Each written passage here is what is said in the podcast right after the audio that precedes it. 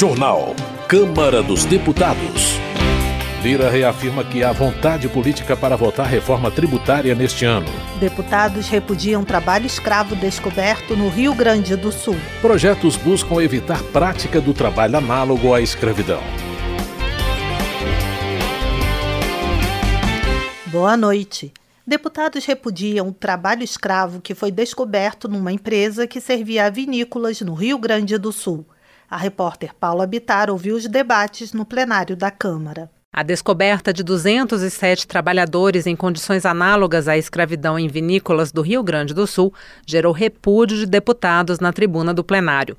A deputada Alice Portugal, do PCdoB da Bahia, citou o caso do vereador Sandro Fantinel, de Caxias do Sul. Eram trabalhadores nordestinos, na sua maioria baianos, do estado da Bahia, o estado onde este país se iniciou a partir da colonização portuguesa de largas tradições culturais, de grandes nomes da literatura, da cultura, da ciência, da política, e que esses dias sofre um ataque absolutamente xenófobo por parte de um vereador daquele município, levantando que os agricultores, que os homens do agronegócio não contratem aquele povo lá de cima especialmente os baianos. O deputado Heitor Chu, do PSB do Rio Grande do Sul, pediu providências contra a empresa Fênix Serviços Administrativos e Apoio à Gestão de Saúde, que oferecia mão de obra às vinícolas. Lamento profundamente e peço providências aos setores responsáveis do Ministério Público, do Ministério do Trabalho, e quero que haja uma ação urgente e enérgica contra a empresa que promoveu trabalho análogo ao escravo no estado do Rio Grande do Sul, no setor vitivinícola, envolvendo trabalhadores do estado da Bahia. E também quero aqui, em nome do Partido Socialista Brasileiro do estado do Rio Grande do Sul, pedir desculpas ao povo baiano pelo que aconteceu. A deputada Fernanda Melchiona, do PSOL do Rio Grande do Sul, cobrou a responsabilização das vinícolas. Nós não aceitaremos, primeiro, a permanência de trabalho análogo à escravidão e queremos a responsabilização das vinícolas que compravam dessa terceirizada, a Aurora, a Garibaldi, a Salton. E também não aceitaremos as falas absurdas da mentalidade daqueles que têm a cabeça escravocrata e que desrespeitam o povo baiano, os negros e negras e os trabalhadores brasileiros. A deputada Dandara, do PT de Minas Gerais, rebateu nota do Centro da Indústria, Comércio e Serviços de Bento Gonçalves, que relacionou a falta de mão de obra a programas assistenciais do governo. Tentou se culpabilizar o programa Bolsa Família. O Bolsa Família liberta.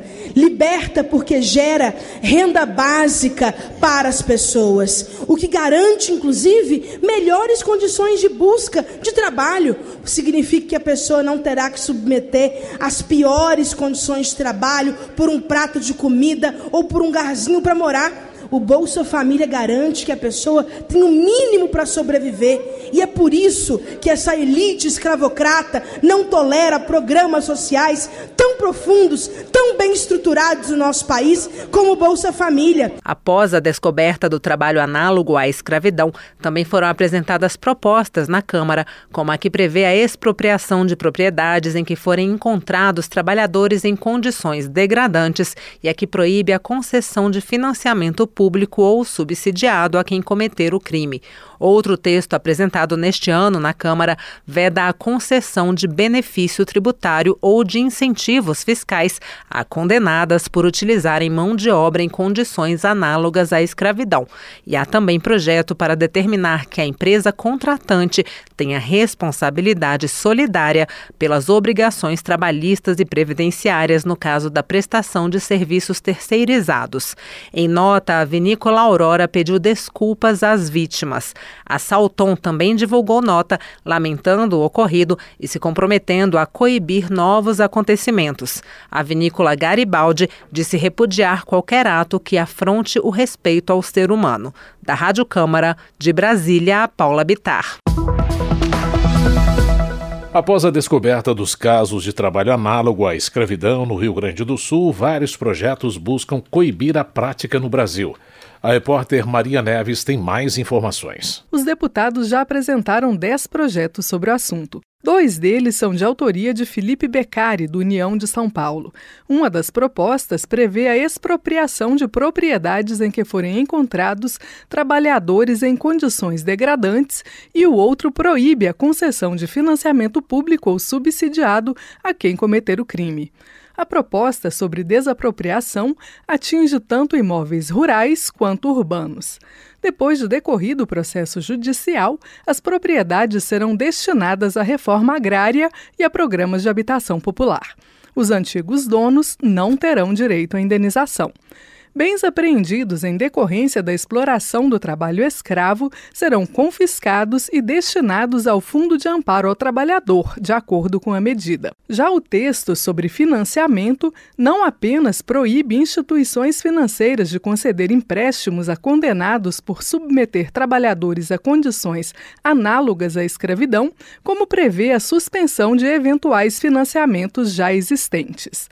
Felipe Beccari considera importante prever sanções econômicas aos infratores, porque, argumenta, os brasileiros costumam responder apenas quando se mexe no bolso. A multa, a parte da pecúnia, realmente mexe, né? O brasileiro tem uma cultura que mexeu no bolso, ele também é, pensa duas vezes antes de fazer. Então, a gente analisou né, a legislação, analisou é, tudo que a gente podia num tempo, digamos assim, recorde, para tentar construir é, um projeto que realmente fizesse frente né, na parte econômica, pelo menos né, altura de, de uma sanção que, que a gente pensa, julga como justa, para que esse proprietário não volte a desenvolver atividades né, escravagistas como essas. Segundo Felipe Beccari, o Ministério do Trabalho estima que desde 1995, ano de início do combate ao trabalho escravo no país, mais de 60 mil trabalhadores foram encontrados em condições análogas à escravidão. Somente em 2022, o órgão resgatou mais de 2.600 pessoas do trabalho escravo. Conforme o mesmo Ministério do Trabalho, o número de vítimas cresceu 127% em relação a 2019, antes da pandemia, e 31% na comparação com 2021. Na mesma linha dos projetos de Felipe Beccari está o texto apresentado este ano na Câmara pelo deputado Léo Prates, do PDT baiano. A proposta veda a concessão de benefício tributário ou de incentivos fiscais a condenados por utilizarem mão de obra em condições análogas à escravidão. Outra proposta da deputada professora Luciene Cavalcante, do PSOL de São Paulo, determina que a empresa contratante terá responsabilidade solidária pelas obrigações trabalhistas e previdenciárias no caso da prestação de serviços terceirizados. Hoje, a lei prevê apenas a responsabilização subsidiária, o que torna mais difícil a punição do contratante indireto. Destacam-se ainda um projeto que torna crime hediondo submeter trabalhador à condição análoga à escravidão, de Amanda Gentil, do PP Maranhense, e outro de Túlio Gadelha, da Rede de Pernambuco, que concede prioridade na tramitação de processos sobre crimes relacionados à escravidão moderna. Da Rádio Câmara de Brasília, Maria Neves. Agricultura. Reginete Bispo, do PT, destaca as ações do governo federal em favor da agricultura familiar. Ela parabeniza o presidente Lula pelas medidas emergenciais de enfrentamento à seca no Rio Grande do Sul, entre as quais o investimento de 430 milhões de reais para o setor agrícola. Reginete Bispo também manifesta indignação com o caso de trabalhadores de vinícolas do Rio Grande do Sul resgatados pelo Ministério do Trabalho em situação análoga à escravidão. A deputada presta solidariedade às vítimas e cobra o ajuizamento de uma ação civil pública contra as empresas denunciadas. Política. Coronel Ulisses, do União do Acre, comemora a entrega do pedido de abertura da CPMI dos atos de 8 de janeiro. De acordo com o parlamentar, a comissão é importante para esclarecer a razão das prisões coletivas e para apurar as possíveis omissões que impossibilitaram frear a depredação na Praça dos Três Poderes. Coronel Ulisses afirma querer uma investigação cautelosa e isenta e defende a individualização de condutas delituosas e das penas a elas aplicadas.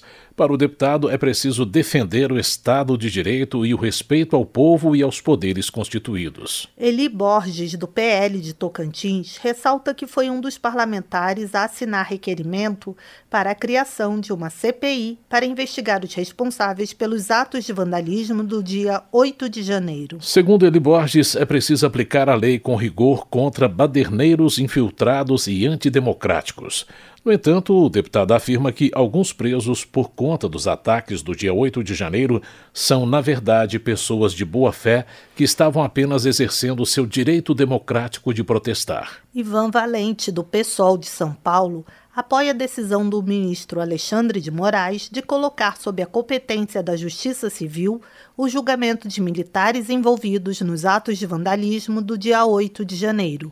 Ele ressalta que o próprio Superior Tribunal Militar defendeu a medida. Segundo Ivan Valente, ainda existe um projeto golpista em alguns setores das Forças Armadas desde a ditadura militar. O deputado cobra punição a todos os envolvidos nas depredações do dia 8 de janeiro e afirma que os militares precisam retornar a seus quartéis. Rogéria Santos, do Republicanos da Bahia, pediu informações sobre dados de violência contra mulheres, crianças e adolescentes durante grandes festas, como o Carnaval. Para a deputada, ainda que os números referentes às atividades carnavalescas sejam positivos, é preciso conhecer e prevenir os negativos. Rogéria Santos repudia a utilização da figura de Cristo por escolas de samba. Nas palavras da parlamentar, é um escárnio à fé de milhões de brasileiros transformar aquilo que é santo em profano. Desenvolvimento Regional.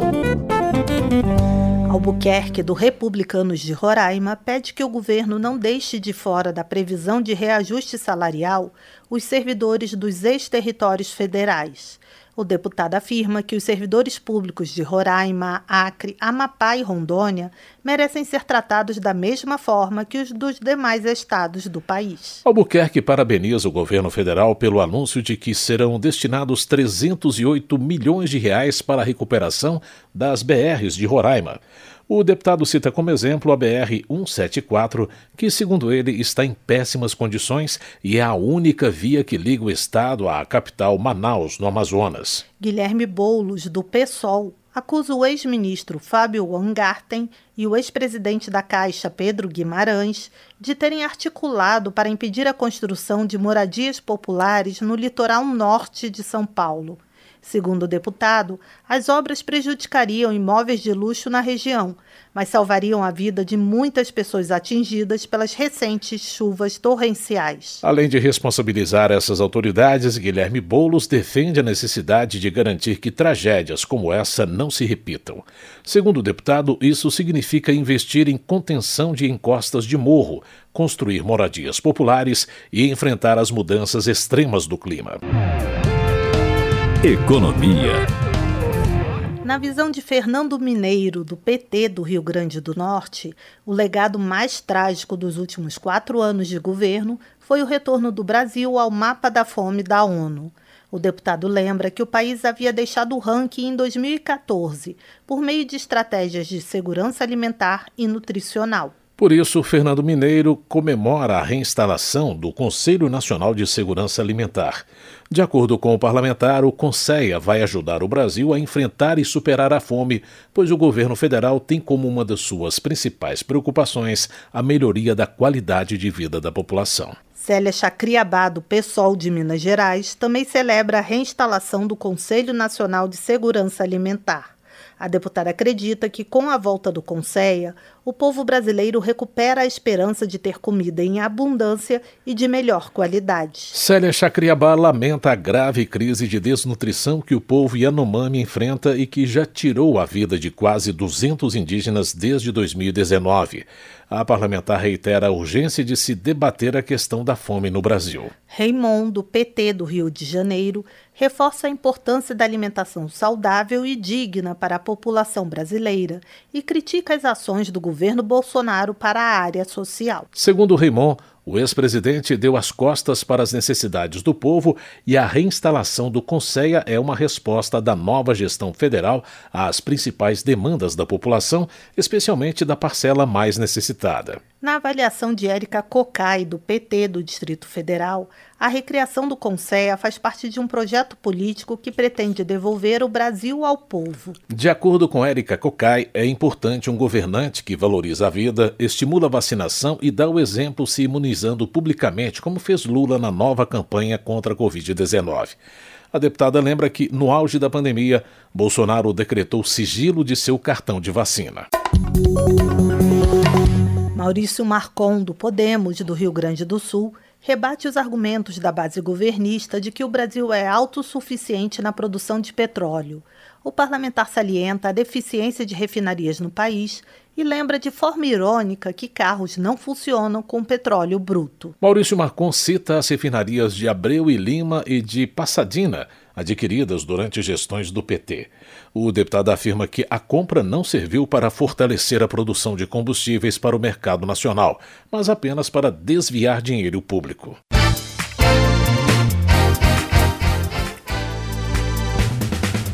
O presidente da Câmara reafirmou que há vontade política para votar a reforma tributária neste ano. Mais informações na reportagem de Ana Raquel Macedo.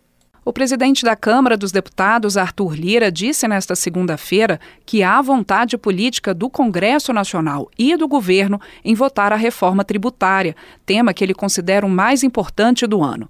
Arthur Lira participou de um debate na Associação Comercial de São Paulo. Nós temos uma vontade conjunta do governo eleito, através do seu ministro da Economia, através de quem faz a parte econômica do governo, em dialogar com o Congresso para tentarmos votar a reforma tão falada, tão difícil, tão angustiante e que vai causar tantas discussões que é a reforma tributária. A reforma tributária está sendo discutida por um grupo de trabalho da Câmara. O relator é o deputado Agnaldo Ribeiro, do PP da Paraíba. O colegiado deve realizar audiências públicas nesta semana sobre o assunto.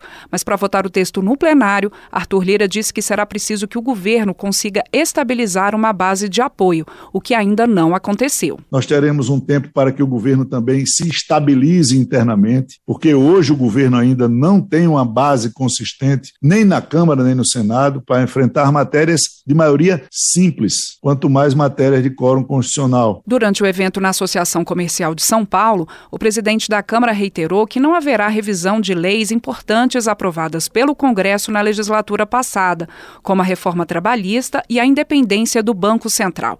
Este foi um dos assuntos levantados pelos empresários presentes ao debate. Nós deveremos discutir avanços e não retrocessos com relação à reforma trabalhista. Nós deveremos discutir a preservação de um Banco Central independente, não tenham dúvidas disso. Esse ambiente de de debates, de falas que não agregam, só pioram o ambiente da taxa de juros, dessas situações que precisam ser colocadas de maneira tranquila para a população. Arthur Lira também afirmou que espera do governo um texto equilibrado sobre a nova âncora fiscal do país, que vai substituir o regime de teto de gastos. O projeto de lei sobre o assunto deve ser enviado à Câmara até 31 de agosto, como manda a Constituição.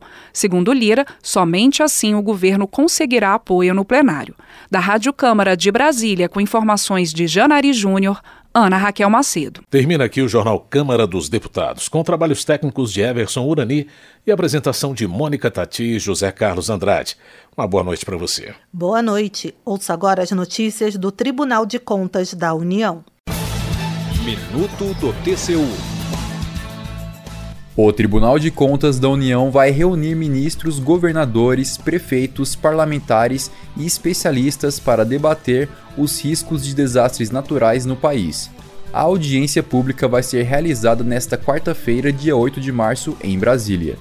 O presidente do TCU, ministro Bruno Dantas, vai apresentar as principais constatações das fiscalizações realizadas pelo tribunal.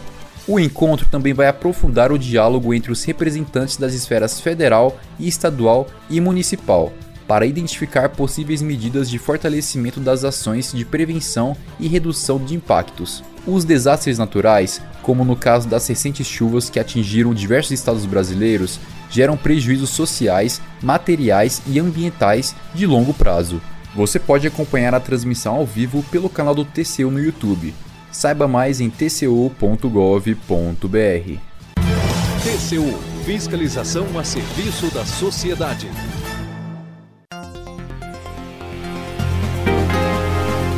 Você ouviu A Voz do Brasil.